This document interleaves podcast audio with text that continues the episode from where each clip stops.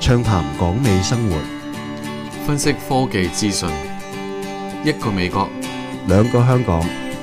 由一加八五二開始。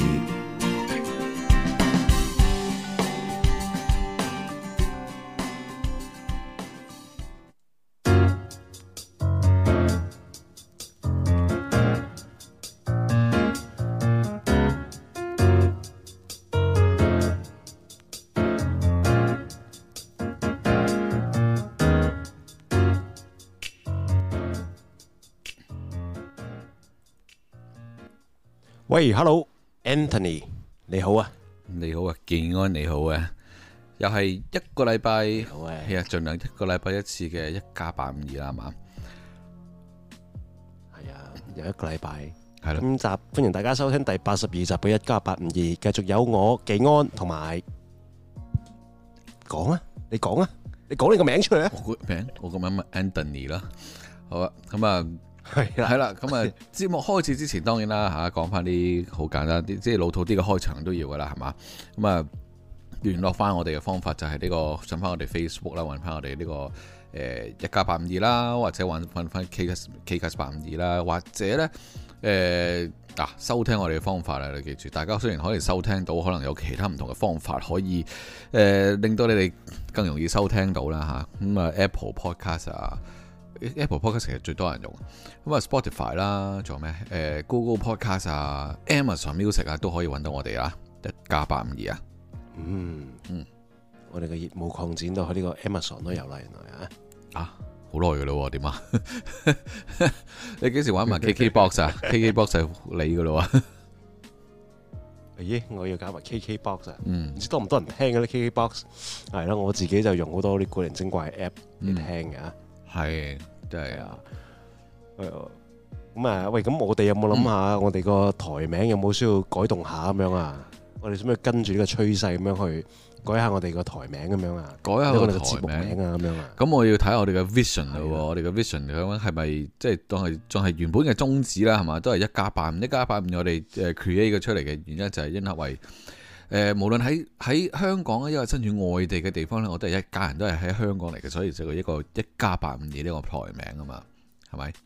咁啊。係啦，宗旨嘅仍然冇錯啊暫時都係一樣嘅，咁啊啊咁，但係啦，我哋知啊，今日今個啱啱呢個禮拜好多即係有間大公司啊嘛，大家同我哋息息相關嘅大公司嘅話就改名啊嘛，係嘛？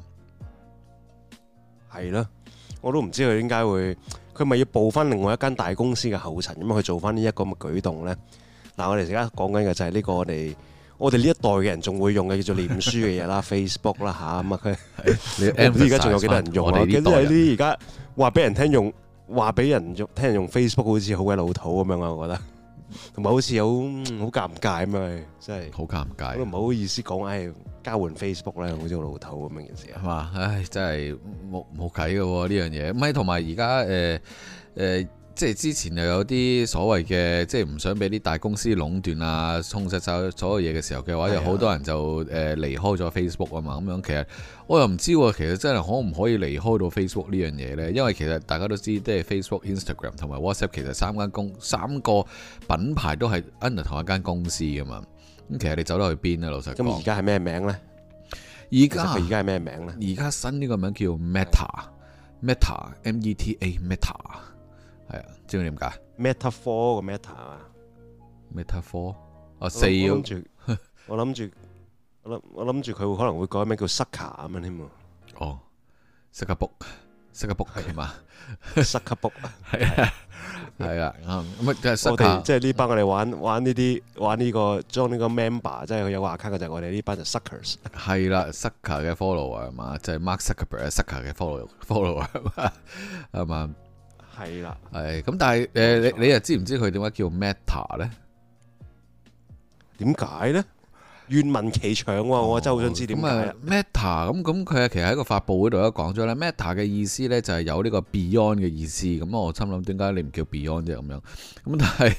呃有一個 Beyond 嘅意思咧，即係 佢展望展望緊呢個將來啦吓，咁啊，其中一個一樣嘢就叫 Metaverse 啦。咁啊，我唔知大家知唔知 Metaverse 係咩啦？咁 Metaverse 基本上咧係一個我自己個人嚟誒、呃、個人解釋嘅方法咧，就係一個幻想嘅世界嚟嘅，完全係我覺得係。即係去一個嗯，誒係咪一個 internet 嘅世界，一個假事 virtual 嘅世界。係啦，咁啊，即係可能好多人而家誒，即係之前可能大家有玩嘅呢個動心啦嚇、動物心友係咪心友會啊？咁啊，即係你喺係啊誒、呃你喺個 Switch 入邊嘅話，你可以入到去去另外一個世界誒、起嘅起你自己嘅島啊，誒、起你自己嘅鋪頭啊，做一啲唔同嘅嘢啊。咁、嗰個係所謂一個 Metaverse 嘅一個一個世界啦嚇。咁啊，當然而家就好多配合咗 VR 啊或者 AR 嘅嘢嘅話，就將呢個 Metaverse 就越嚟越擴大啦。咁啊，即係就會嗯講到好似阿 Mark Zuckerberg 咧，就係話誒我好。好想 focus 就係即係佢覺得呢個 metaverse 呢樣嘢呢係好有潛在嘅一個 potential 喺度啊，應該要發展嘅時候嘅話呢，咁就所以佢又改咗啦。誒、哎我哋 Facebook 嘅嗰個母公司啦嚇，應該咁講，母公司呢就叫做 Meta 啦。咁咁佢哋都好快手喂頭先你講喎。起呢、一個係你頭先講起呢個 AR、VR 咧，我曾嗯經同過一個朋友講一啲關於，即係我想表達一啲關於啊誒玩 AR 嘅一樣嘢啦。因為講咗好耐，然後大家先發覺，大家所理解嘅 AR 係完全唔同嘅嘢嚟嘅。嚇即係我想講嘅 AR 係類似啲 virtual reality 啊嗰啲咁樣嘅嘢啦。 AR 玩啊 Pokemon Go 咪叫 AR 咯嗰啲，係啦，係啦，嗰啲係 AR 啦，嗰啲嗯嗰啲遊戲嗰啲係屬於 AR 啦。嗯佢 get 到我一直喺度講緊嘅 AR 係係諗緊 account receivable 喎即係大家唔同語言真係哦，大家唔同 feel 啊真係唔同嘢係嘛？係啦，即係大家聽到嘅嘢都係即係 get 到嘅嘢係會唔同啦，係啊，係啊，即係我之前都有好多呢啲咁樣噶啦嘅嘅名上面咧，嗯譬如啊，見到之前我同我有一個朋友啦，你都係熟悉嘅一個朋友啦，我哋見到 架車佢連咗個 sticker 喺度寫住嗯 MS 咁樣嘅，咁 Microsoft 你 get 到嘅係會乜嘢咧？ Microsoft 啦。啊，你喺 Microsoft 啊，我 get 到嘅咧嗰一刻啦嚇，係係 memory stick 當年。哦哦，OK，咁佢話唔係啊，我個朋友話唔係啊，master 係乜 speed 啊，萬事達嘅速度 Master Speed 啊，哦，Master Speed 係萬萬事得嘅改車嗰、個嗰、個 department 啊，嗰、個名嗰嚟個嘅咩？係啦，係啦，所以真係你唔同嘅人會 get 到唔同嘅嘢啦。但佢會唔會貼咗喺個 Toyota 上邊？啊佢唔係嘅，唔係嘅，貼咗喺個 master 上面嘅。係哦啊，OK OK，咁我咁咁可能你我唔知你記唔記得啦嚇，其實你成日有架車，我哋成日去嘅地方都成日出沒嘅。以前啊啦，好耐世紀之前呢，一架誒、Honda Pilot 啦嚇，咁上邊呢，依誒個車主呢就貼咗 TRD 上去嘅。嚇，係啦，咁但我唔知大家知唔知咩叫 唔係我啊 TRD 嘛啦？啊，TRD 就係一個 Toyota Racing D 誒 Division 啊，好似嘅 Toyota Racing D- development Development 啊 Development 我 Development Toyota Racing Development 啦，係啊佢貼咗喺架 Honda 上邊，啊咁即係點 咧？哇，有個咁嘅人咧，有啊呢一刻呢啲舉動即係改錯名嘅，用錯名呢啲嘢真係好尷尬喎。係啊，咁其實都話啦，即係誒、呃大家細個都聽到啦，即係誒唔怕生壞命，就最怕改錯名啊嘛，係咪？咁你 Facebook 咁大間係公司都要走嚟改名啦啊！我唔知佢係因為其實真係誒展望將來咧，因為清除下一啲誒而家比較 negative 嘅一啲負評之外嘅話呢，又或係真係佢誒揾咗唔知咩誒、呃、風水命理師同佢改個名啦嚇，啊唔知會唔會揾揾揾到啲咩出名嘅係誒曬劇去做呢啲咁嘅嘢啦。啊咁但係誒。呃最怕改錯名啊！改錯名其實我哋都成日都會見到呢啲咁嘅嘢嘅喎，係嘛？佢最經典啦，最經典啦嚇，好多時我哋都好誒、周星馳嘅戲入邊啦，都好多一啲咁嘅誒呃改錯誒，唔、係改錯名啊，即係佢用呢個名名啊去做一啲笑點出邪嚟啦，係啦。咁啊，譬如睇係下先，嗰、個譬如係咩呢？嗰、個誒嗰套係咩戲呢？我諗唔留手師傅，吳留手師唔傅。留手，係係唔留手師傅啦，咁仲有一個誒唔、好提同埋唔講得啦，嗯。唔講得唔講得嗰嗰個係咩咧？我唔記得咗邊套戲添，真係我就係記得唔好提係阿鐘麗提嚟咯，唔講得係阿梁榮忠嚟噶啦。係啦係啦，嗰、個話佢走佬啊係嘛啊， 係話佢走佬嘅時候喺船上仲有一個講喎嗯我都覺得有個幾正嘅中文名啦，係啲香港人嘅名叫羅有恒啦，羅有幸啊，羅就姓羅嘅羅啦，有啊有有嘢嘅有啦，嗯恒就係恒心嘅恒啦，羅有恒，嗯咦即係你一定係會呢啲名一定叫啰柚痕㗎 啦。唉，呢、個 係啊，咁另外另外當然咧，最最出誒、呃最出名一個誒、呃就係、六號窗啦，係咪先？六號窗請到六號窗啊，係六號窗呢樣嘢啊，五號窗都得㗎喎，係咪啊？唔得係六號窗，五號窗同六號窗，係啦，都得嘅，都得嘅。我哋五號康嘅細佬啊，可能係。係啊，咁嗰陣時好似唔知八十年代嗰啲啊，好多人中意用號乜號乜噶嘛，七啊尾八十年代嗰啲人就係啦，咁啊，所以做咗啲咁嘅係幾多號啊？咁而家都有啊，六號明啦，係嘛？大家可能誒、呃一打個電視機，有時都會見到一位司儀六號明啦，係咪？ 咁啊，咁啊，係。係啦，我我一直以為阿陸浩明係啊，同阿陸永係有親戚關係嘅，兩兄弟嗰啲嚟嘅。唉，呢啲算啦，呢啲舊聞就有嘅啦，冇啲咁嘅嘢。唉，哦，係啊。係啊，咁啊，咁啊嗯，仲有一個我係認識嘅女仔名啦。其實呢個女仔名係一個幾唔錯嘅名嚟嘅。咁啊，佢係叫做美希嘅，其實個名。嗯咁啊，叫阿希啊，呢啲女仔名係都幾好啊，幾普遍啊，叫美希咁係一個幾靚嘅名。但係好可惜，佢姓盧啊。嗰隻爐啊，咁啊讀出嚟就有啲有啲尷尬啦，姓盧啊，即係盧冠廷嗰個盧啦，盧海鵬嗰個盧啊啦，盧咩美讀佢個希名啦，即係叫盧美希啦，就叫做，即係你諗下，如果一個外國人啊，譯讀佢個英文名嘅時候啊，係譬如有個佢老細叫佢入嚟，誒，can you get the 盧美希 here？嗯嗯嗯但係但係係咪好似你會即刻諗到佢係咪講緊粗口咁樣？但係我我覺得呢，其實而家唔需要外國人啊，而家嘅而家呢一輩嘅人嘅懶音啊，我哋已經可以構成咗呢個問題啦。係咪？ 誒，叫盧美希入 嚟啊！老尾希啊，老尾希入嚟啊，好冇？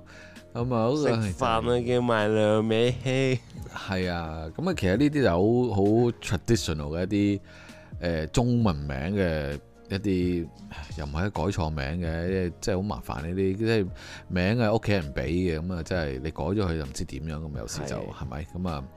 誒，即係可能屋企人就純粹諗緊一個好靚嘅憧憬啊，又美麗又有希望咁樣啦，係咪啊？ 咁但係又冇諗到啊，姓盧咁樣，即係又冇諗到，啊即係佢哋諗嘅嘢係純粹好純潔地啦，屋企人啊，爸爸媽媽諗得好純潔啊，希望個女呢有美麗嘅樣子啦，有好好嘅希希望咁樣啦，好有希望咁樣。但係一讀出嚟啊，即係俾後即係之後啲四仔啊嗯玩，即係變咗即係改花名咁樣啊，喺度搞到。即係沾污咗佢個名啦，咁樣一個本來好美麗嘅名，係啊，咁唉，咁即係係啦，呢啲咁嘅相相反嘅，即係聯呢啲點講啊？即係明明佢係一個好好嘅角度去嘅時候，突然間又嚟咗一個比較差啲嘅，就其實誒、呃再再老一輩啲嘅話，就成日好多人都聽到誒一個慧珠呢個名啦，係咪？咁啊聽到慧珠嘅名。豬係啊，即係誒、呃我哋啲之前有搞玩政治嗰啲，就係有個譚慧珠議員啦，係咪？咁其實慧珠好多嘅喎，呢樣呢樣嘢，呢呢呢個咁嘅名真係，當當然啦係老一輩少少叫嘅，慧珠有咩問題呢？咁咪即係誒、呃都可以講到佢自己想做嘅，應該佢佢阿爸阿媽想佢做嘅職業啦，會唔會啊？叫慧關佢嘅職業咩事 啊？去慧珠咯，開農場去慧珠啦，係嘛？我我慧哦珠，哦啊係啊我我記得以前有一個好靚嘅女主持喺亞視啊，叫叫朱慧敏啊，係咪朱唔係朱慧敏呢？朱慧敏誒叫係咪朱慧敏啊？唔係朱慧敏喎，一時又記唔起叫咩名添。嗯。好似係朱慧敏咯，亞視咩嗰嗰輪咩有個鬼佬走嚟咩亞視台慶就話 Happy Birthday to me 嗰、個係係點啊？佢個朱慧敏係有一個咁嘅嗰個人女嚟嘅主持啦，哦，係啊，係咪朱慧敏啊？呢個樣係啊，朱慧敏啊，有好耐啦，好耐世紀啦，呢、個呢、個呢呢、個女主持啊，哦誒唔係嘅，唔知咩阿姐港姐嚟，佢嗰個嗰個都有啲都仲有啲出鏡率嘅少少啦吓。But anyway，咁啊係啊，咁啊喂，但係你你你嗱呢啲咁嘅所謂嘅 pro pronunciation 咧，一個諧音啦名啦吓，如果就係即係嗰個中文名我係咁啦，但係但係。誒、如果你話去英文名呢，其實我我都成日都遇到一啲咁嘅好麻煩嘅情況啊！唔知你有冇遇到一啲呢？一見到一個同事嘅名喎，哦，突然間寫住誒 J E S U S，咦 E Jesus 喎，掂喎 Jesus 哦你喎 email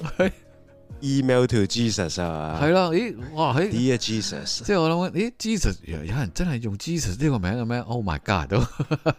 咁啊，開開 頭開頭真係唔知呢啲咁嘅 Jesus 啲名啊！大家可能唔知有冇有冇朋友有有有人叫做 Jesus 咧咁啊？咁但係原來收尾我嗯，搞下搞下之後呢，原來發覺呢，原來唔係叫 Jesus 喎。原來啊 Jesus 呢一個名叫係係咩？係誒 Spanish 嚟噶嘛？係呢個西班牙話嚟嘅喎。南美南美嘅英文啦，屬於係啦係 J 字嗰啲係啦，原來就叫做啊 Jesus 喎。 ，Jesus 係啊，哇，好似華石咁樣。你諗下，你 send email 俾啊，Dear Jesus，your account has been overdue for thirty days 咁樣，係啦，哇！追啊 Jesus 錢啦要。係 啊，即係初初嚟嘅時候呢，坐咗嚟美國呢，即係時候嘅話呢，見到啲咁嘅名呢，都唔知點算好啊。Jesus oh Christ，係 啊，喂，其實嗯我咧都犯咗一個咧，關於呢啲咁嘅南美名或者西班牙名咧，我都犯咗一個好低級嘅錯誤啊！當年點樣？即係話說，當年咧小弟仲啱啱去美國，仲係一個 FOB 嘅身份嘅時候咧， F 咁啊你要上嗰啲叫 Yes ESL 嘅堂啊嘛，係係啊，唔係 free on board，即係俾人成日以前我哋嗰個年代咧。啱啱喺香港嚟，啱啱過嚟美國呢啲人啲英文唔好，就俾人笑你 FOB，話你係 FOB 噶嘛。哦嘅意思就係話我哋 fresh off boat 啊，啱啱落選嗰啲嘢。 OK OK 即係阿燦咁樣啊，好似以前係係啊 OK 係啊，fresh off 報就笑我哋係 fob 咁樣啊。嗯咁當年我仲係一個 fob 嘅時候咧嚇，咁 就上嗰啲叫做 ESL 嘅堂嘅 English Second Language 啊，就慢慢去學啲英文，因為嗰陣時啲英文你不能夠將你擺喺啲普通嘅英文堂嘅。即係土生土長嘅人同佢一齊上堂嗯嘅英文程度，你係追唔上佢哋噶嘛係？啊咁就要上一堆成班啲都係啱啱啲 fresh off ball 啦，啲 fob 咁坐埋一齊咧，就係學英文嘅。嚇咁裏面會有西班牙人啦，即係墨西哥人啦，係啊有啲係可能印度啊，有啲可能係誒、呃中國人啊、台灣人啊、香港人啊，嗯即係一堆唔啲英文唔掂嘅人上埋一齊，咁啊上啲 ESL 班。係咁啊嗰陣時係最興上呢啲堂係興做啲咩呢？咁就會，誒、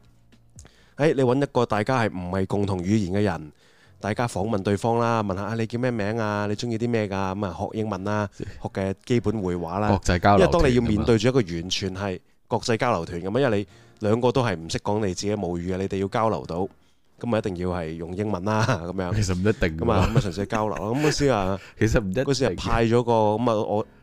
咩啊話？哦，其實其實誒兩個唔識講英文嘅人一齊交流，唔一定要用英文嘅喎。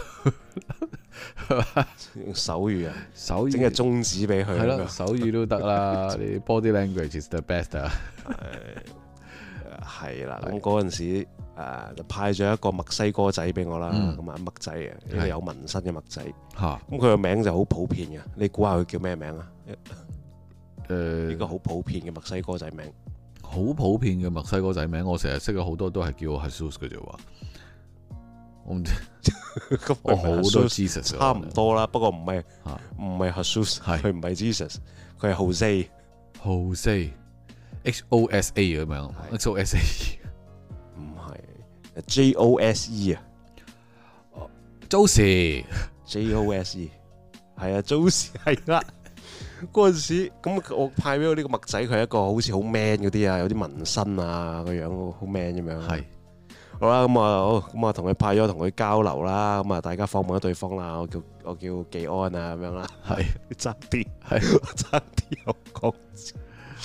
anyway，我話叫技安啦，咁啊，咁啊佢話哦，佢係叫做 G O S 咁啊寫咗俾我，因為嗰條友好串，唔係唔係好串，即係好囂啊，嗯即係成個啲 mafia 咁樣啊，成個啲好似 Godfather 咁樣，唉，係唔想做啲咁低能嘅嘢，唔想同你講咁多啦，唉寫咗算數啦咁樣。好啊，咁啊寫完咁大家咁啊讀逐個讀出嚟啦，咁啊起身讀出嚟。嗯咁啊起身讀出嚟咁啊，哦咁啊介紹翻你認識你嘅新朋友叫咩名啊？哦咁啊喺度起身好乖仔咁樣啊，my new friend，his name is Josie，即係全班啲墨西哥人喺度笑佢咯。係誒，但係正確 係之後 Jose 啊之後老師話你兩個冇交流到啦，就話個老師話你兩個係冇交流到啦，點解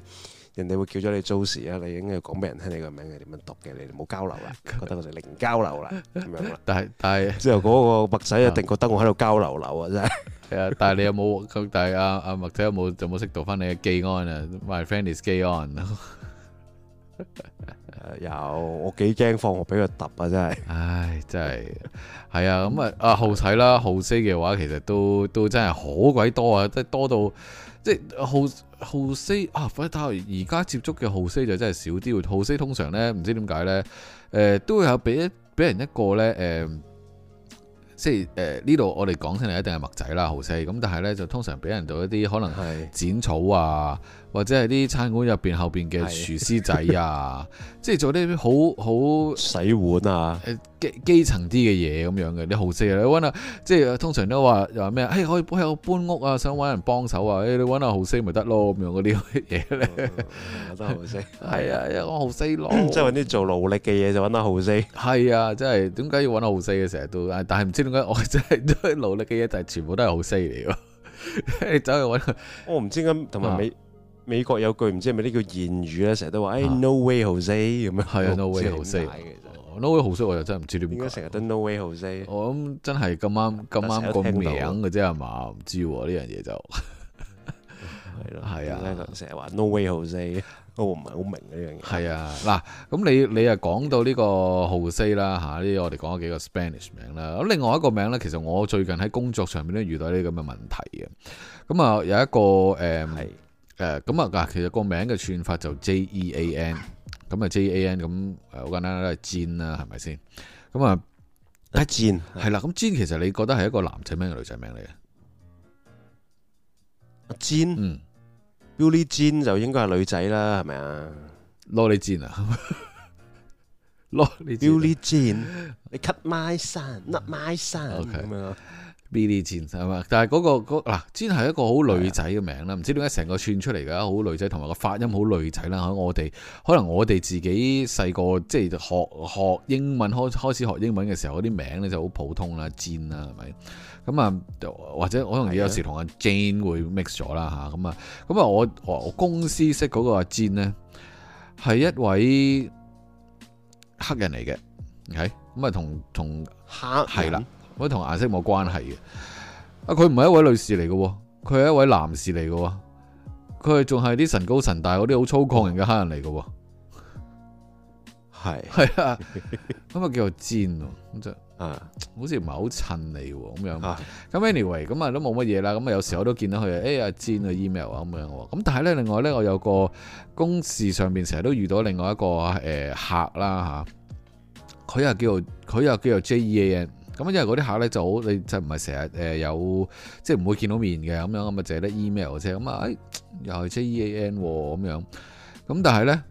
我再同嗰啲其他人咧就講翻，誒、哎、呢、個啊邊個邊個啊阿煎咧咁樣咁嘅嘢，跟住我俾人 correct 啦，佢唔係叫阿煎啊，跟住我話係嚇，咁、叫乜嘢佢啊？叫咩咧？叫阿 John 啊我就話，嚇，John 嚇係啊，跟住我就問，跟住問翻嗰個人我話吓 J E A N 喎 John 咩？啊佢係 S A X E A N 咩 Sean 啊 S E A N Sean 唔係啊係 John 啊誒 even 都佢話 even 都你你見到係係叫係 Jean 啦 J E A N 啦，但係讀 John 啊 即係啊 OK 哦阿 John 啊阿，OK， John 哦，我知啦。係梗係以前我哋嗰個品牌啦，呢個 Jean Paul 吉他嗰個品牌咁樣咯係。你唔係讀 Jean Paul 吉他噶嘛？係啊咪係咁啊啊，係啦，係啊係點讀嘅咧？佢係讀 Sean Paul Gaultier，佢啊嗱係咯 Sean 係啊我我都開頭我都諗都係 Sean 啊嘛，一係 Sean 啦，我都係因因為一個品牌 Sean 啊啦。 Paul，但係唔係佢又叫我 John 喎，嗯，John 啊係，J O H N 啊係喎。唉，算啦，我覺得有時呢咁啲都咧得，有時呢啲誒英文人咧，咁粗嚟呃喎都都唔係好，都唔係好曉嘅其實。 咁我覺得我可以叫你，都可以叫你 Antonio 啊哦，可以啊，間唔中有啲人都會咁講嘅，黐線嘅。 ，Antonio，唉，真係攞命啊，真係。係啊所以唔好似我咁啊，叫紀安咪幾好咯，K on 啊嘛，我哋有位朋友嘅，K on 小朋友都係叫自己叫 K on 喎 Anyway，係咩係啊。 ？Keanu Sweep 嗯啊哦，Keanu Reed 啊嘛。Anyway，咁啊，嗱呢個呢個呢兩個係咁嘅名啦。咁另外有個咧就比較比較有少少考起啊。我考下你點樣讀啊呢個名。其實嗱呢個好啊，係啊誒嗱拼法就係 S A M A N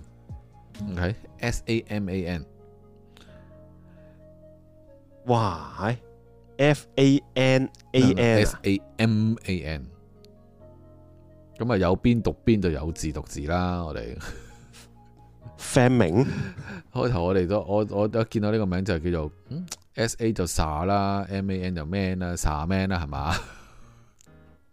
Fam- ，sa man 啊 Sa man 嘛。我開頭你知唔知啊 family 啊嘛我，famine 我我開頭我誒跟住我話唔係誒，跟住我心尾我誒啊啊 Saman 咁啊，誒唔係 Saman 啊，我啊誒跟住咧就佢哋即係有人講啊啊叫誒誒 Saman 啊啫，誒 S A M A N 係讀咗三文魚咁什 三文咩？我話誒三文魚唔係 S A L M O N 咩？點解 Saman 嘅咧？咁樣係啊，係啊，呢個我真係〜 someone 哦，係啊，佢讀 Simon，喎我真係係 Simon。但係跟住我心尾咧，你你知呢條友就騎你啦，呢、個呢、個客嚟嘅又係。佢個名咧，佢見佢 email 咧，通常咧打翻自己嘅 first name last name 咁樣噶嘛。Simon 呢個名咧，唔係喺啊佢個 email 上邊嘅喎。咁啊佢有一個另外一個網名咁樣啊，係啊，佢啲 also known as A.K.A 嚟嘅啫。哦，OK 係啊，但係佢佢其實係佢正常嗰個名係 E R.E.C.A。Reza R R Visa 係啊，印度人嚟㗎。應該歐洲人嚟嘅，哦歐洲人嚟嘅，可佢能係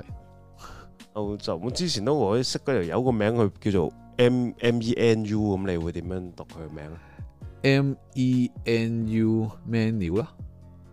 係啦，係啦，menu 啊，即係餐牌個 menu 啊嘛係，咯， 係佢都係咁叫啦。喂，唔係啊，人哋個名咪咁讀嘅，佢叫 Monu Monu， menu 咁我都 Monu，咁都唔理啦。我哋有都都係叫佢做 menu，咁而家都擺明就係 menu 啊嘛， 望 menu 啫，佢係咪喺公司負責整 menu 嘅，咁佢唔係啊，咁就佢叫 menu 咯你你就係佢，menu 叫做 menu。你就係如果佢做喺餐館做嘅時候嘅話，咁啊有啲客話誒，can I have the menu 咁樣， Can you bring me a 係 menu？啊佢就走埋係嚟啊。後面 Happy Sir。係啊，或者 Can you bring me menu? Yes, I menu。係啊，或者走落去話誒誒誒，my uh, name is menu，I'm not I'm going to be your server，誒誒 menu， Can you bring me menu? Yes, I'm here。唉真係騎騎嚟嚟咁樣，真係唉好好多呢啲咁嘅騎呢名嗯係啊啊嘛，唉係啦，呢啲咁嘅係騎呢名都講喂呢係點啊？你講不過我諗個題外話啦，係我最近先知喎。你覺得一個女仔名誒 F A N N Y 或者 F A N N I E 係點讀，或者你覺得係一個點樣嘅名咧 Fanny 咯，或者 Fanny 咯，係咪？ ？Fanny。Fanny，你覺得有冇啲咩咩問題啊？呢個名誒呃冇乜好，其實好多人都咁樣嗌自己個 Fanny 咁樣嘅喎。好多人都叫 Fanny 噶嘛，好正常噶誒嘛誒，。呃其實應該我係真係講即誒前幾個禮拜先知，誒香港人好多咁叫係，應該咁講你唔會見到有外國係人咁叫好嘅。係啦，我真係幾個禮拜前我先知道呢樣嘢嘅喎係即係你 Fanny 呢個名喺香港係好普遍噶嘛，係啊 Fanny 係咪？係啊我公司都有兩個啊，我工作機構都有兩個 Fanny 喺係度。咁原來喺英國呢，嗯可能美國都冇乜問題嘅係咪啊？我原來喺英國 Fanny 呢係係唔係咁好嘅喎？呢、個名尤其是女仔啦，係原來係解女性嘅下體嘅喎，呢個名唔知你知唔知呢？我我我即係等同於你美國你冇女仔過，有個名叫 Pussy 噶嘛。誒，呃但但但係有對有對誒、呃、組合叫做 Pussycat Door 嘅喎， 但係 Pussycat 因為好多都人冇一杯好多人將個 Pussy 攞都叫飲做白都叫 Pussycat 啊 Pussy 嘛，一杯飲品都叫 Pussy Juice 啊咁冇嘢噶，啊唔係 Pussy Fruit， Pussy Juice 係啊。Pussy Juice 有冇嘢我就唔知啦嗱，因為就啊 Pussy Fruit 有杯飲品係啦，冇乜問題嘅。即即我唔知美國係咪都冇乜問題㗎？美國都叫 Fanny 唔係一個問題㗎嘛。但英英國好似就唔係唔會咁樣叫咯。我都係最近幾個禮拜前先知嘅。最近嘅我誒有冇問題啊？少人提啲咯，我諗我唔我我識美一呢個係即即係英國同美國之間嘅文化嘅嘅差異啦。美國叫 Fanny 我諗冇乜問題噶嘛，嗯，但係但係叫 Fanny 喺英國就係係係形容女性嘅下體咁樣，又叫 Fanny。係啊，呢個我知，所以就之前都聽過我諗呢英樣國嘅嘢女。士冇人叫 Fanny 嘅係啊。所以咧，我嗰日咧，因為我條 team 咧就有一個男仔咧，佢喺英國出世嘅，係佢啲中文就唔係好得嘅，即係廣東話唔係講得好好嘅。啊佢就見到我有個 女同事又叫 Fanny，佢就喺度笑啦，同我另外一個同事喺英國讀書咁樣喺度咁笑。我又問佢哋笑咩咧？佢話我哋今日有個新同事又嚟多咗個 Fanny，我 話咁今日點咧？ 我我問佢咁今日點咧？我佢話唔係係喺度笑又唔講喎。咁我咁就多個 Fanny 啊嘛，你唔知咩？Fanny 有乜問題啊？佢話 就解釋我聽，哦，原來喺英國咧，Fanny 係解女性嘅下體咁樣，嗯哦，原來咁樣嘅，我真係真係完全係唔識咯，幾咁孤陋寡聞啊，顯得我係係之之前我我有我有見過呢個報導， 我有見過呢個報導，但係 但係但係我我真係好懷疑，即係如果你香即係香港人即係走去英國嘅時候嘅話，叫 Fanny 都唔知點算入境嗰個嘢，即係喺入境嘅時候會唔會睇一睇改誒誒小姐唔使咁個唔使咁唔使咁開放啊，唔使。唔使咁開放啊，係嘛？即係同埋我我公司嗰兩位 Fanny 都係好文靜、好文靜、好文靜嗰啲嚟嘅，即係攞住本書嚟睇嗰啲。係嘛係？唉，真係 係啊，文靜文靜。跟住又讀咁多書改錯名咁唔掂啊，大佬。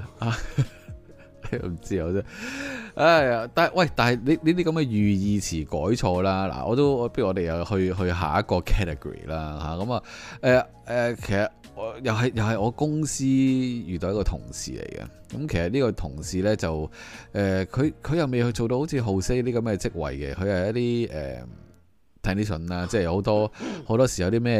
誒要幫手，我哋成日都有有啲要幫手咧，就揾佢啦。咁啊喺個 group 嗰度，咁啊佢呢個人個名呢，佢好有自信嘅。我喺度睇一睇呢個名呢，我都有少少嚇親啊！有人叫呢個名嘅咩？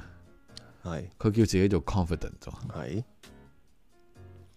咁有型，係啊 confident，係啊陳志信係啊，佢叫自己做 confident，咩人嚟嘅咧？想知佢係一個亞洲人啦哦唔，係咩咩人種係一呢？個黑人嚟嘅，黑人叫 confident，係啊係啊叫 confident。咁奇怪。 O K，咁 你好有自信喎，即係自己做嘢， 即係係咪我其個實 last name 咧誒唔知，last name 叫 confident enough 咁樣，confident enough。 confident enough 啊，哇！真係我 last name 我有冇研究佢 last name 啊？但係 我哋都係叫佢 confident 啦，你叫佢 confident 做啦，咁啊啊！我要好有 confident 先可以叫得有 confident 做嘅喎。 唔係啊，你要好 assert assertive 咁先可以叫得叫喐佢係咪？咁咪咯，喂，你啲咁嘅名好難好難認好難招架嚟喎。係其實都都呢啲咁樣嘅騎呢名都有嘅。其實我哋認識有啲我唔知啦嚇，我亦都喺工作上有啲有個之前啦係工作見到有個客戶嘅 email 啦，咁啊不以為意咁打去 email 嗰陣時，阿 James 啊佢叫阿 James，咁啊阿中國人嚟嘅，國內嘅人嚟嘅，係咁佢可能係姓邦啦，嚇，佢叫 James Bond 啊，B O N G，真係我真係心諗打 email 佢係咪應該叫 James Bond at no time to die dot com 咁樣咧？dot cn James Bond at no time to die dot cn 唉，真係我我。我 no time to die 啊呢個係 James Bond，James Bond，唉，都有都有 Bond 啊，真係冇喎。啊英可能美國冇乜叫人 Bond，我唔知唔知英英國會唔會有人叫 Bond 呢？個 last name 係咪真係咁 popular 呢？英國可能 Bond，但係佢亞洲人佢係 B O N G 個 Bond 喎，邦啊嘛即，係可能即係啊叫阿邦啦，係但係即係嗰個咩吸吸水煙斗個玻璃瓶又叫邦㗎嘛，其實喺美國係但係係啦，食大麻嗰 嚿嘢係又叫邦。唉，真所係以應該冇人叫嗰個 last name 係嗰個波，應應所以佢叫 James Bond 咁真係好正。唉，真係哇好攞命啊！呢啲係啊係啊，咁你做啲咩？咁另外有一個係嗱，呢個頭先呢個就係國內人啦，咁另外有一個都好得意，係我覺得。咁可能佢改得即係我覺得香港人咧都幾有呢一個 innovative 啊，幾 inno 幾有 innovation 嘅。係咁佢誒個名叫 Square 方啊，Square 咁啊姓方啦，個名佢叫叫 Square。咁我諗英國應該冇乜人叫 Square，Square 即係話一啲人好唔圓滑啊，個人好好 Square，好 stubborn 咁就就好 Square 咁樣啦。係咁後來都 figure out 到咧，佢應該個名咧，佢一位女士啦係，佢應該係姓方，叫阿方，叫芳芳。叫咁佢係順理成章改自己嘅名做 Square Four Square 啦，咁啊 Square 方，係啊咁樣，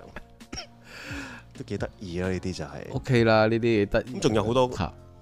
你做啲咩？好多好有冇認識好好多騎呢嘅香港人名啦？我印象中以前係識過一個係喺美國，我又覺得呢個名本身就好唔騎呢嘅，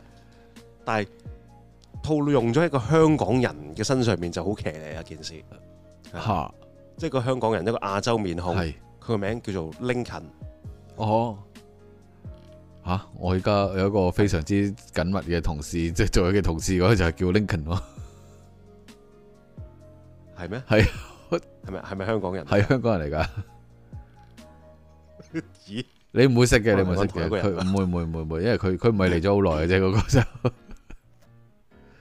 係係啦，點會改啲咁嘅名嘅咧？我就好奇怪，你會唔會改呢個名，或者改呢個仔嘅名，或者香港人叫佢做 Washington 咁會唔會啊？唔會噶嘛，正常嚟講係咪？Abraham 都係咁啦，即係你都唔會見到個美國人，你都唔會見到個白人個名叫做書尖片 咁樣，唔會㗎 XI 咁樣咁樣 係咪先？ XI 叫書咪 XI，係啊，唔係我真係之前識一個咧。係識一個國內人叫做 XP 嘅咯，XI 有冇叫 XP？但但啊國內唔係叫 XP 係啊喎，叫叉 P 喎，叉 P 啊，因為佢哋唔讀 X 噶叉 P 嘛，菇啊，佢哋叫 X 姓古噶啊嘛，星星股啊，咪叉 P 股係啊，叉 P 啊嗰啲咪 Window 叉啊 Window 叉 P，叉係啊，即係呢啲， 即係嗯好多好騎呢嘅名。係啊，即係我覺得呢、個呢、個香港人咧，佢哋覺得啊咁樣好有趣、好好玩啦、嗯即係可能如果我姓邦，我都會叫自己就係 James，我覺得幾型嘅。你 What's your name？My name is Bong，James Bong 咁樣啊，幾型。咁但係即係呢啲咩叫 Lincoln 啊？呢啲人哋個即係國家好出名嘅一個總統嘅名咁，其實好奇怪啊！你叫啲名哦，係咯，偉人咧，偉人啫，係啊，偉人嚟嘅，係啦，即係你要突然間有個鬼佬走出嚟，喂，我叫 Confucius 啊咁，你都覺得嗯咩料 啊？係啦。係啊，我我叫方丈啊，咁樣啊，其實應該。方丈 我叫方丈啊，咦，即係你圍樓小氣嘅嘞噃，係啊，朋友好小氣喎。係啊，咁另外有啲又係啲有哦香港人有啲名就真係好中意亂嚟，我唔知咩攞啲品牌嘅名嚟做自己個名又有啦。哦好多咯，咁有一個咧，佢好出名啊！我諗你都係咪識嘅咧？有一個叫 Nike 啦，有個人。嗯，哇！咁得罪到佢哋噶，第一個網喺個節目度係咁講佢哋，誒，喺度笑唔人哋。係嘅，咁樣個名大家即係即係即係誒獨特啊嘛，呢樣嘢係咪？我哋表揚呢個，我哋我哋講緊特別啫，我哋 冇冇冇話好唔好嘅，Nike 係一個好名嚟嘅，係咪？呢個品牌都咁咁有驕人嘅成績，係咪？咁咁好賣。係啊，係啊即係。我好中意呢個品牌，我會唔會叫自己做？哎，我個名叫 New Balance 啊咁樣。咁你而家好多人都即係因為中意呢個 Michael Jordan 而改自己個名叫 Jordan à, 啦，係咪先？咁都有嘅。哦，咁樣啊。係啊，都都好即係如果我好中意揸波子嘅話，自改自己叫波子咁樣，波子咁啊。 誒中文名可能係喎，喂， Porsche 中文名可能係喎，中文名我都識人，好多人叫波子喎， 係嘅咩？叫波子，即係笑波子啊！係啦，即係呢啲咁嘅呢啲咁嘅名啦，都好多啊，波子好多，香香港我諗都好多人叫波子嘅，咁但係喂，即係唔係當然唔係自己嘅真嘅誒誒身份證嘅名啦，但係好多好多呢啲咁嘅花名都係叫自己波子噶嘛，係係啊，係係啊咁啊，仲有好多噶，好多啲騎呢嘅怪名啊，有啲有一個之前又有一個叫做 Plenty 人嘅又有啦， Platinum 有冇叫 Intel 啊？ 係啊，係有 AMD 咁樣，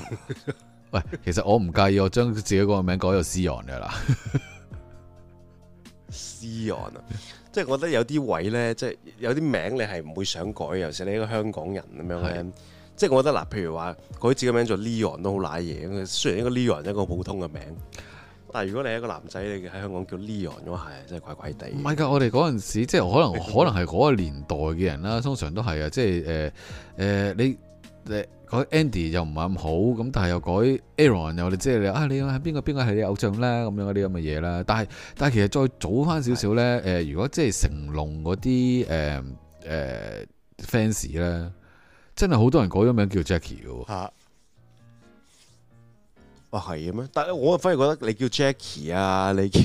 你叫 Andy 啊，咁冇乜問題喎。呢啲名我又覺得，而家係 Jackie 啊呢啫，啲其實以前好你唔覺得但係你覺得你叫 Leon，真 係你唔覺得好嗯？ Leon 啦？唉，好好怪咁樣 咯。即係你覺得你會介紹人啊，我個名叫 Leon 啊，即係如果對方有一個香港人，有一個可能有一個女士嘅，咪啊講下人哋係會笑咯。冇乜嘢嘅，大家哇都呢個都會樣講啊，誒，大家黎明啦，咁樣都都係咁樣噶啦。你改咩名啊？Andy 都係一係啊 Andy 一名一一出嘅話，就一定係諗起啊啊劉德華噶啦。但我又唔覺得你，An- 即係 Andy 都係一個普及啲嘅名嚟啊嘛，我覺得可能 Aaron 啊即係佢哋唔會聯想到你，哇！你介紹你自己叫 Andy 嘅啊，即係啲人唔會話聯想到同劉德華，即係唔會即刻同劉德華即刻聯想埋一齊。哦係啊，但係你講話我叫 Leon 咁樣，啲人即刻會聯想同黎明啦，劉即係聯想埋一齊咁啊會。唉，真係誒係啦，即係誒算啦呢啲呢啲嘢。咁但係誒啊 Neon Andy 誒唉 OK 啦呢啲名，但係咧。 Leonardo 啊咁樣啊。我我覺得有時我細個時候，即係我會好奇怪，即係嗯我哋成日睇嗰啲教科書呢，就係、呃用嗰啲名，通常阿 John 啊、Tom 啊嗰啲咩，通常呢，我哋係我哋嗰陣時改英肖文明係啦，嗰嗰陣時改嗰啲名呢，我哋就會避開咗啲名嚟改嘅，唔知點解。係好啊啊，好好 cam 咯，覺得嗰啲名，係啊，好鉗，即係咩 Susan 啊、John 啊、Tom 啊嗰啲啊。係啦，係啦，咁啊，但係咧，我我我另外啦嚇，我公司咧，我又係我公司，我公司好多奇怪嘅人名。咁啊，有一次我哋要揾個誒、I T 啊，嗰陣時我記得要揾 I T，咁我話死啦，I T 揾邊個咧？咁樣問下人，I T 我應該揾邊個啊？如果要要做呢樣嘢嘅時候嘅話，我哋揾阿 Chain 啊，揾 IP Man，揾啊我啊我唔揾 Ip Ip Man 啊，Ip Man 嗰、個，佢叫我揾阿 Chain 啊， Man，IP Man，我條鎖鏈，誒、因為你叫我揾 blockchain 啊， 我要 chain 條 blockchain 啊， 我要咁我我如果佢 send email 俾我，我要 block 佢叫 blockchain 噶咯喎， 咁我佢叫阿佢 Chain，叫我 chain 喎，佢叫阿 Chain，係，啊，咩人嚟嘅咧又係誒咩人呢位啊做一個台灣人嚟嘅，佢叫我 chain。哦，實俾人串笑佢啦， 啲咩清清倉倉我嗰啲啊清楚楚，但係唔知我叫阿 Chain 我就吓咁騎呢嗰大佬呢個名整條鎖鏈， 我拿鎖鏈去做呢樣嘢，唉，所以呢個係好奇怪嘅。嗯，另外咧有哇真誒係有鬼名係啊，工作上面有另外一個名，啊呢個唔係我同事嚟嘅，你啲啲客嗰啲嚟嘅。佢我我諗佢。我唔知係咪細個佢啊，佢佢啲阿爸阿媽成日都俾人俾人追啊，俾人醒啦。佢改個名叫阿 Chase，啊係係 Chase 係咪銀行嗰個啊都係叫 Chase 係啊是追蹤銀行啊，呢個字 Chase Manhattan Bank 追蹤銀行係係啊，但係嗰個人個名就叫 Chase，喎啊係啊但係咧好得意嘅喎，哦佢做嘅嘢佢做嘅崗位係咩咧？係做一啲誒審核誒 quality 嘅人嚟嘅，即係你啲 quality 有啲咩問題咧？即係佢要人哋要要佢攞啲誒 quality 嘅 approval 嗰啲咁嘅嘢咧。如果 quality 有啲咩問題咧，佢就會 chase 翻你轉頭嘅啦。你揾下 chase chase 佢啦，係 啊，嗯可能 Chase 就 Chase 咁係樣啦哦，其實我公司有一個都啊，我我唔好想講佢嘅職位出嚟，我驚好弱啊，大佬。呢啲名又好少有係，佢亦都幾高級下咁，所以我我完全唔知道，原來 Charity 都係一個人名嚟嘅喎， Charity 都係一個人名嚟，我真我都唔知喎即係慈善慈善活動啊嘛，嚇。係啊。啊咁佢我有個同事叫 Charity 嘅咯，係，哦，係哦，唉算啦，好好好係即係咦，我諗緊，即係會唔會咦 volunteer 都會係一個名其實。會唔會有一個叫揾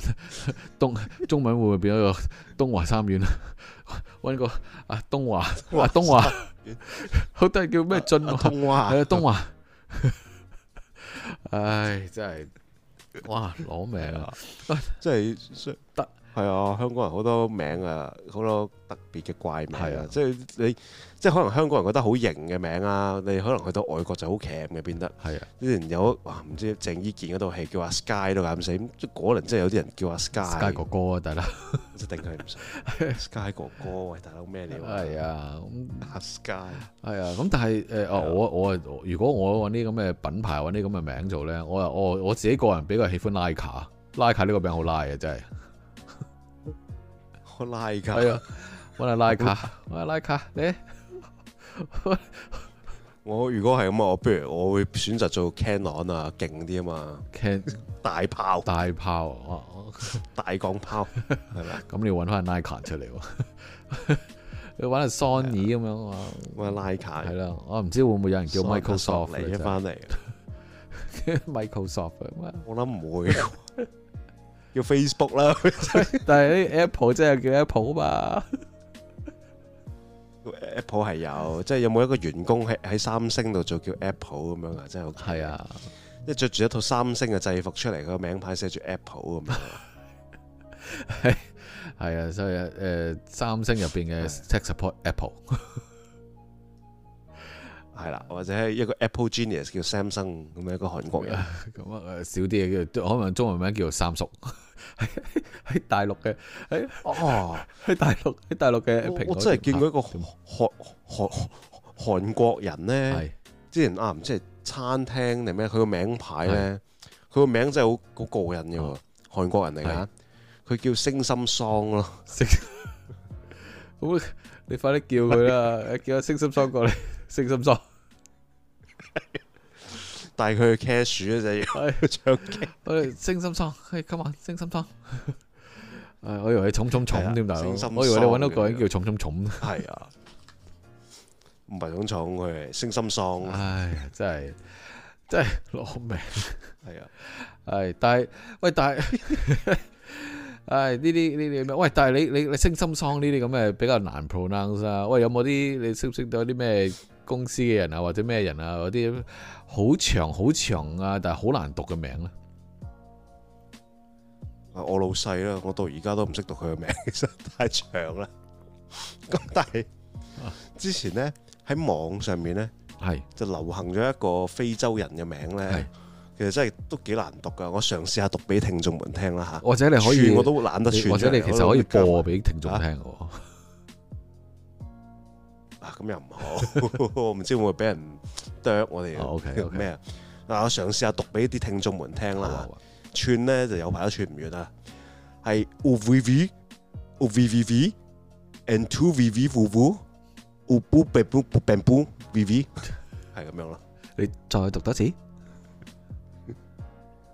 U V V V V M V Two V V V V O B B B B B B，你你唔係 應該係咁讀你你啩？慢慢讀咗，我好似聽到北牛道呢木經色諾夜被隱熱冷喎。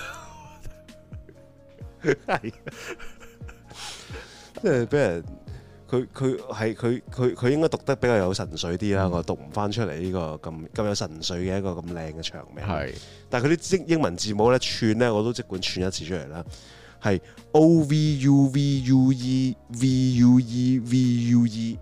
然之後即係 E N Y E T U E N W U E V U E，之後咧就 U G B E M U G B E M，係啦，哇！串完啦。我其實揾翻啲 common denominator 出嚟，將個 V E 將個 U 將個 V U E 抽翻晒出嚟嘅話，佢短好多個名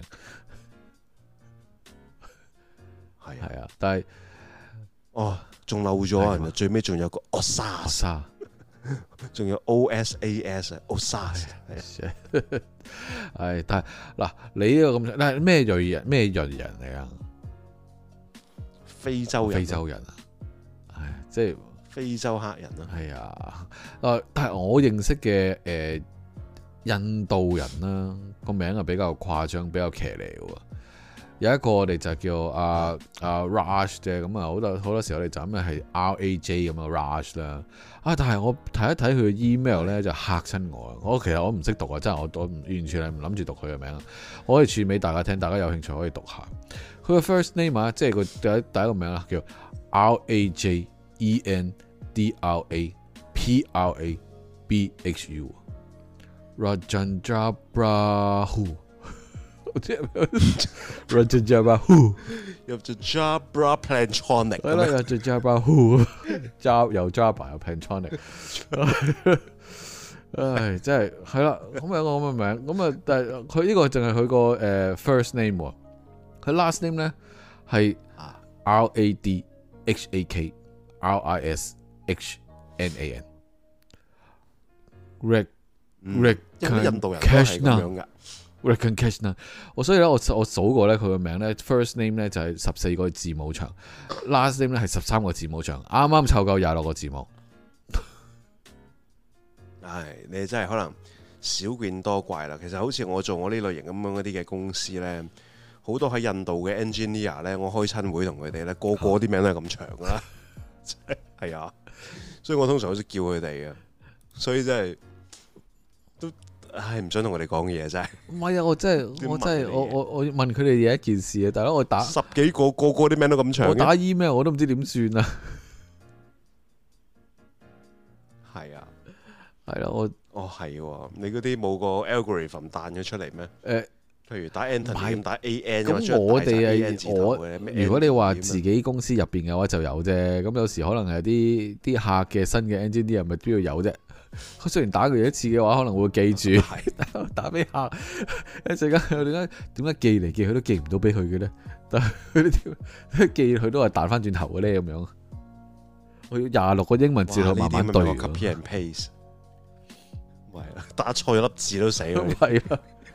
唉，真係呢呢啲就好長好長嘅字，真係唉。但係好長嘅話，以前唔係就係咪早期啦？之前啦，香港都好多好出名嘅好長嘅中文名喎，記唔記得咧？你誒、係咩咧？好長嘅中文名哦，最最出名嗰個進擊的海膽，誒進擊的人激烈的海膽啊咁樣，就係激烈的海膽啊，係激烈的 海膽。激烈的海膽啊嘛。係咁啊，但係仲有另外一個，但係我都唔係嘛明嚇點啊？唔明咩？佢都唔明點解嗱，激烈的海膽其實佢嘅名，佢英文名佢叫 Dew Point 啊嘛。係啊 d e point d u p o n 係一個好出名嘅品牌嚟噶係啊嘛，出火機好出名啊 d u p o n 火機嗰啲，係啊，人哋 d u p o n 火機嗰啲，人哋個喺喺亞洲嘅特別版係會印翻 d u p o n 個中文名出嚟嘅。咁 d u p o n 嘅中文名絕對唔係激烈的海膽啦， 個火機你冇嚟個火機度印住激烈的海膽嗰個字喺度咁咁其鉗噶實嘛。 d e point 嘅咁人哋 d u translation p o 係 n 咩喺亞洲出嘅亞洲特別版係刀鵬咯，刀鵬火機咯，哦嗰個刀係鵬啊，刀鵬。係嗰個係譯音啫，都係都係首都個都，然之後朋友個朋啦，都朋火機啊嘛，刀憑火機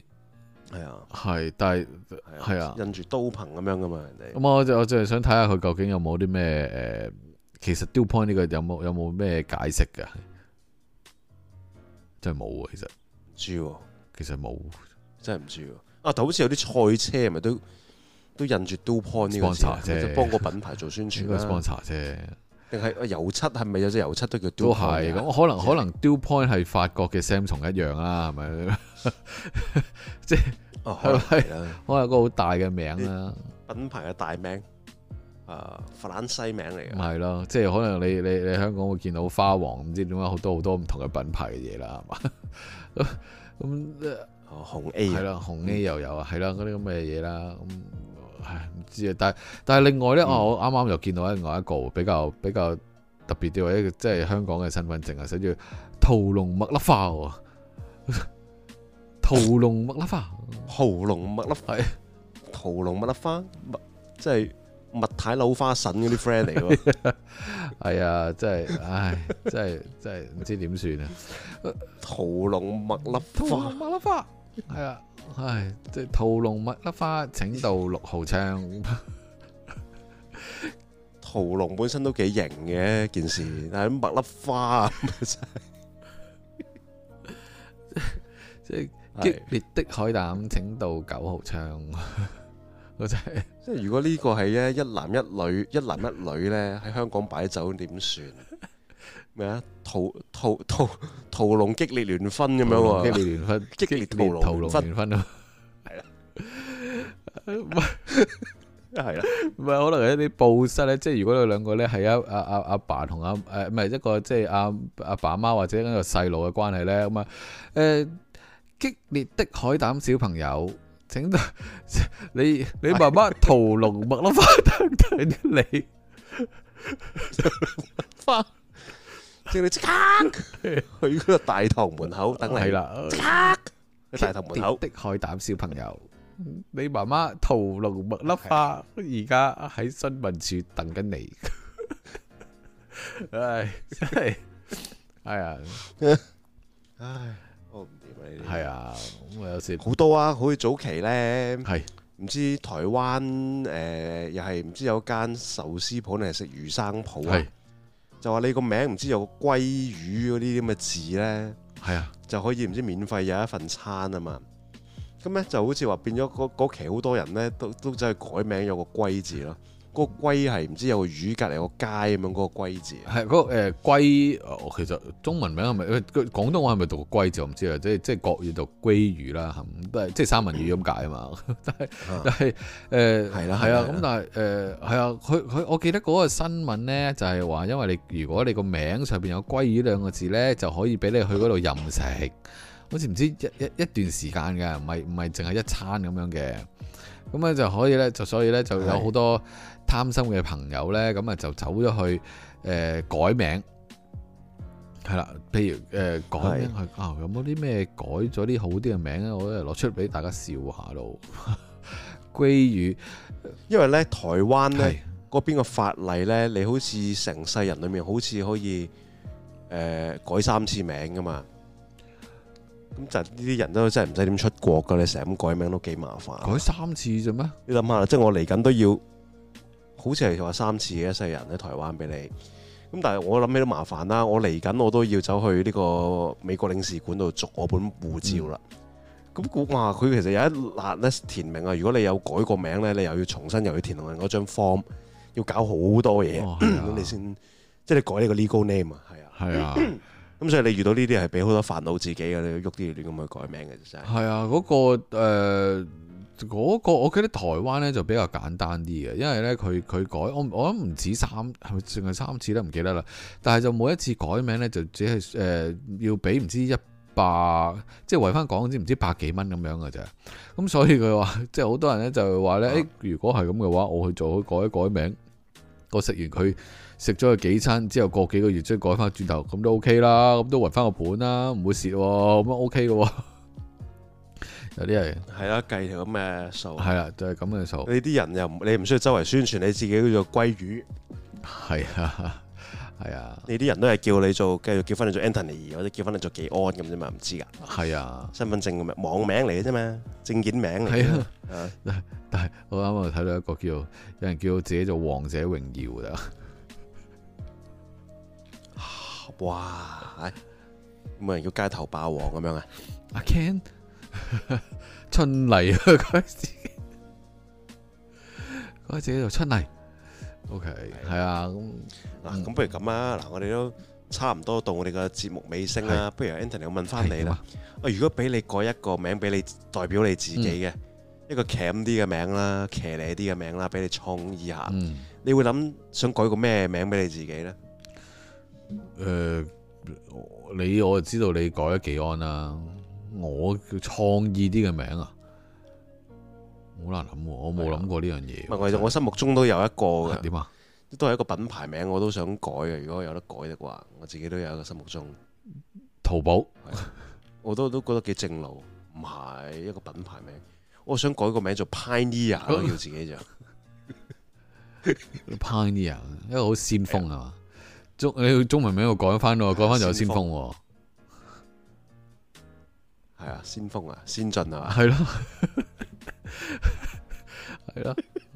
哦，係咯，咁我要改翻你咁嘅名先啱啊，你唔可以咁樣啊，唉，真係我又冇喎，我冇諗過需要改自己個名喎。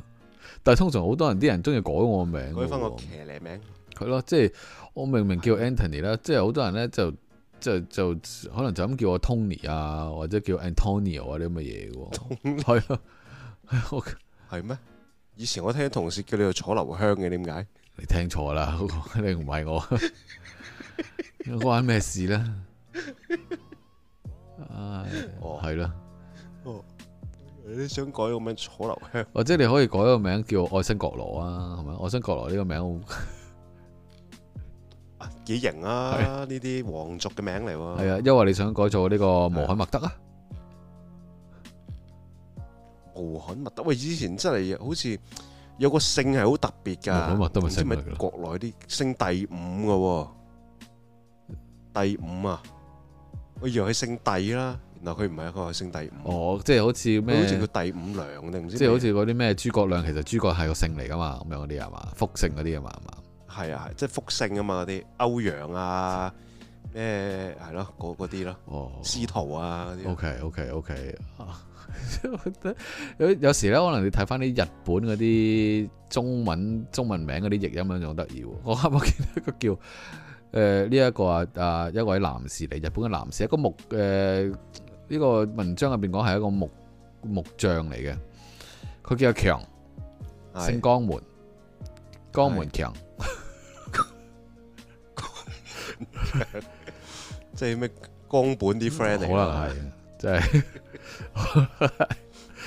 咩又係嗰啲咩根根本岸久嗰啲 啊。唉，真係，喂！但係除咗呢樣嘢，即係呢啲咁嘅嘢之外嘅話呢，誒、誒、我其實好多名呢，其實都好好簡單嘅名呢，令到好多人有遐想啊！即係譬如呢啲咩誒誒 summer 啊、lemon 啊呢啲咁樣呢，你呢啲呢你你唔會見到有有，嗯我我相信我唔會見到有任何嘅外國人係用呢啲咁嘅名嘅，係嘅咩？唔有會啊咩㗎？你有聽過咩？即係我好多我咁 Fanny 都係有遐想嘅名嚟啊，係咪啊？誒 Fanny 係啊，係啊，但係即係呢樣嘢就係、我意思就係、誒呢樣係唔係 native 嘅 English speaker 嘅一啲創意嘅名咯，嗯唔係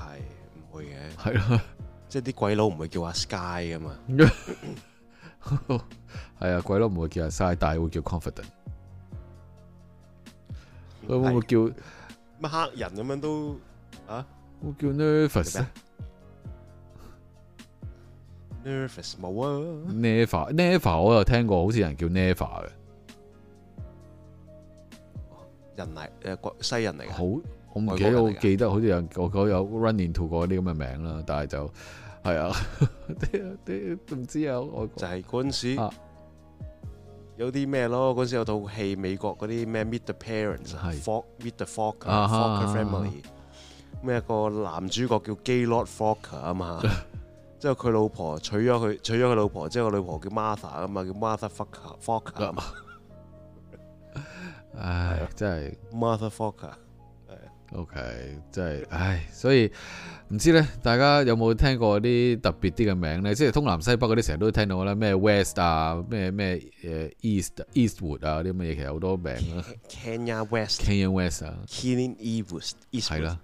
好多啲咁嘅名，啊 Kenya 係 West 咯、， Killing Eastwood，唉，不如講有冇人高收嘅 咧？